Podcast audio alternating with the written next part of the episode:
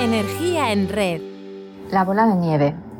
La película Lo Imposible, que tiene como protagonista a una familia golpeada por el tsunami del Índico ocurrido en 2004, nos acerca entre suspense y drama a situaciones emocionales límite que no son tan infrecuentes como puede parecer los desastres naturales como terremotos, incendios, huracanes, inundaciones, los accidentes nucleares, los actos terroristas, los conflictos bélicos, las crisis migratorias de seres humanos o los accidentes aéreos o de tráfico hacen que las personas entren en shock y necesiten unos primeros auxilios psicológicos para afrontar la situación y disminuir la posibilidad de un estrés postraumático. La psicología de emergencias trata de aportar seguridad física y emocional, calma, conexión con la red social de apoyo, autoeficacia y eficacia a los afectados, también afrontamiento y ayuda. Los psicólogos tenemos que prepararnos para dar estos cuidados, pero todos podemos ayudar si sabemos cómo hacerlo. Necesitamos conocer el entorno donde se va a trabajar, el incidente y qué va a suceder, así como quién está proveyendo asistencia y dónde. Esto nos permitirá coordinarnos, estableciendo comunicación con las personas autorizadas y poniéndonos a su disposición. Desde el primer momento tenemos que detectar dos cosas. Quién necesita asistencia y prestar atención a cómo las personas reaccionan o interactúan con el entorno. El cantautor Diego Torres diría que es momento de poner color esperanza, sabiendo qué hay en tus ojos con solo mirar, sabiendo que las ventanas se pueden abrir y que en esos momentos debemos saber que se puede, querer que se pueda, quitarse los miedos y sacarlos afuera. Lo primero que debemos hacer al acercarnos es identificar la población diana afectada por el incidente crítico y hacer un análisis del escenario. Quién necesita atención urgente, qué edades tienen, si hay testigos y también si quienes se acercan están relacionados con las víctimas o son simples curiosos o medios de comunicación. Nos acercaremos a las personas afectadas y nos presentaremos. Hola, soy Pilar y estoy aquí para ayudarte y protegerte. Si Hipócrates estuviera a nuestro lado, nos recordaría que en esos momentos más que nunca la principal virtud que puede tener el lenguaje es la claridad y nada le resta tanto como el uso de palabras desconocidas. Recordemos, somos personas ayudando a personas. Sugerir hablar, beber agua o andar ayudará a estabilizar emociones que debemos reconocer lo antes posible. Saber dónde estamos, la hora del día, prestar atención al clima, visibilidad y circunstancias que rodean a las víctimas permitirán asegurar la zona y protegerles para que no tengan imágenes de lo ocurrido, ni que ellos vean expuesta su intimidad y vulnerabilidad.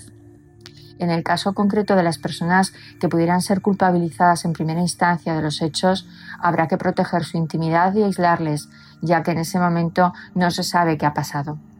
Procurar la reagrupación familiar y aprovechar la ayuda que algunas personas pueden prestar a los equipos de intervención es necesario. Todos sumamos. En estos primeros momentos es fundamental evitar que se provoquen contagios emocionales negativos entre afectados y respetar si alguien quiere estar solo. Les daremos seguridad y alivio, informando y protegiendo, en condiciones tranquilas y con afecto. Por ejemplo, una ligera caricia en el brazo, tocar la pierna, siempre que veamos que no violenta a la persona, sino que le ayuda a calmarse. Una caricia también es una palabra grabada en la piel que todos necesitamos recibir, porque no hay mejor pegamento para corazones rotos que un cargamento entero de caricias. Permíteme que te cuente una historia. Contaba un hombre que cuando era muy joven, su madre le preguntó cuál era la parte del cuerpo más importante. La primera respuesta que dio fue que los ojos, pero su madre le dijo que no, las personas ciegas se las arreglan perfectamente. A lo largo de los años se repitió la pregunta y las respuestas siguieron siendo fallidas, pero su madre siempre le animaba a seguir en la búsqueda. El año pasado el abuelo murió, todos estaban tristes y lloraban. La madre le miraba como solo una madre puede hacerlo, y él viendo sus ojos llenos de lágrimas la abrazó. Fue entonces cuando descubrió que la parte del cuerpo más importante son los hombros, porque pueden sostener a un ser amado cuando llora. Contener, calmar, informar, normalizar y consolar debe ser un mantra para los intervinientes en situaciones de emergencia. Nuestros hombros, su sostén. En el caso de niños hay que tener presente la edad, para ser conscientes de las características psicosociales propias de su desarrollo evolutivo. Con la edad varía la madurez cognitiva, la receptividad a la información, pero todos son muy sensibles a los rumores. pueden malinterpretar las cosas y elaborar fantasía, tienen más conciencia de los miedos y más ansiedad que los adultos, por lo que habrá que cuidar qué se les está transmitiendo. En torno a los 8 años, los niños ya son conscientes de que la muerte es irreversible y afecta a todos los seres vivos. No tienen conciencia de su propia muerte, pero ya se preocupan de que los seres cercanos queridos pueden morir. Son niños, preguntarán y debemos responder abordando los temas de forma directa, sin rodeos y sin dar más información de la que nos piden. Con los adultos trataremos también de reconocer sus emociones y sus respuestas de estrés físicas, desde temblores musculares, falta de coordinación e hiperventilación.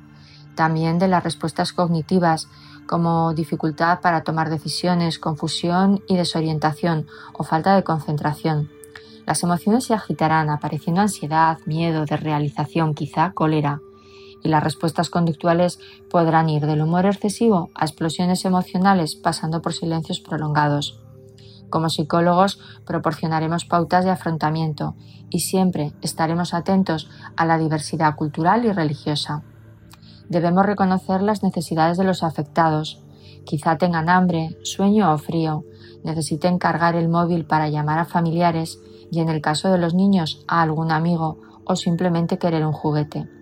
Trataremos de contener las emociones y que todos estén orientados en tiempo y espacio, ofreciendo información de calidad, tranquilizando y explicando para qué se hace cada cosa y qué pasos se van a seguir. Estos momentos son en nuestras vidas como grandes bolas de nieve, esas esferas que contienen una escena en miniatura y que al sacudirlas partículas blancas se agitan creando un paisaje en el que la nieve cae lentamente, impidiendo ver algo. Desearíamos tener un botón para poder pulsar, pararla y calmarla, pero no existe. Es un trabajo que tenemos que hacer nosotros, aunque sea duro y se torne complicado, pero siempre con la esperanza de que la nieve reposará y todo se tornará claro y tranquilo. Toda intervención preverá la posible evolución, así que informaremos a los afectados de los recursos básicos disponibles y de cuándo y a quién deben pedir ayuda, facilitándoles pautas psicoeducativas para afrontar la posible sintomatología que puede aparecer y no podemos terminar sin cuidar de nosotros. Los equipos intervinientes debemos tener también nuestras herramientas para combatir el síndrome de desgaste por empatía. Técnicas grupales de desactivación y recuperación permitirán ventilar emociones y hacer una descompresión antes de volver a la rutina. Para esto contamos con la técnica de Fusing, que dinamiza un psicólogo inmediatamente después de terminar la intervención en la emergencia se trabaja en un pequeño grupo de discusión formado por las personas que han trabajado juntas y que se han visto expuestas al suceso traumático. No es una técnica para cosas rutinarias. La reunión es informal. Se comparte el relato de la experiencia que todos acaban de vivir y se invita a que expliquen libremente cuál ha sido su intervención, cómo lo han vivido, qué pensaban y sentían en esos momentos y ahora, y qué recuerdo les queda se da respuesta a las preguntas que surgen y se normaliza la experiencia y las reacciones vividas. Como técnica de autocuidado que es, la sesión se cierra ofreciendo pautas psicoeducativas, poniendo atención a la gestión del estrés y dando un refuerzo positivo por haber participado en la sesión. Entre las 24 y 72 horas siguientes también procede llevar a cabo una reunión estructurada con estas personas para analizar el suceso estresante. Hablamos del debriefing, que es un instrumento importante que ofrece alivio al posibilitar exteriorizar y comparar las ideas personales, los recuerdos y emociones perturbadoras con las de las otras personas, de modo que cada uno puede comprenderlas y normalizarlas. La importancia de esta técnica radica en el hecho de que sirve como técnica de prevención del estrés postraumático y su éxito en que cada participante logra describir lo que ocurrió y construir un relato completo de lo sucedido, razonado y viendo objetivamente los hechos, evitando la posibilidad de sentirse dominado por emociones o pensamientos distorsionados. Hoy, más que nunca, a ti y a todos, Gracias por estar ahí y poner tu energía en red.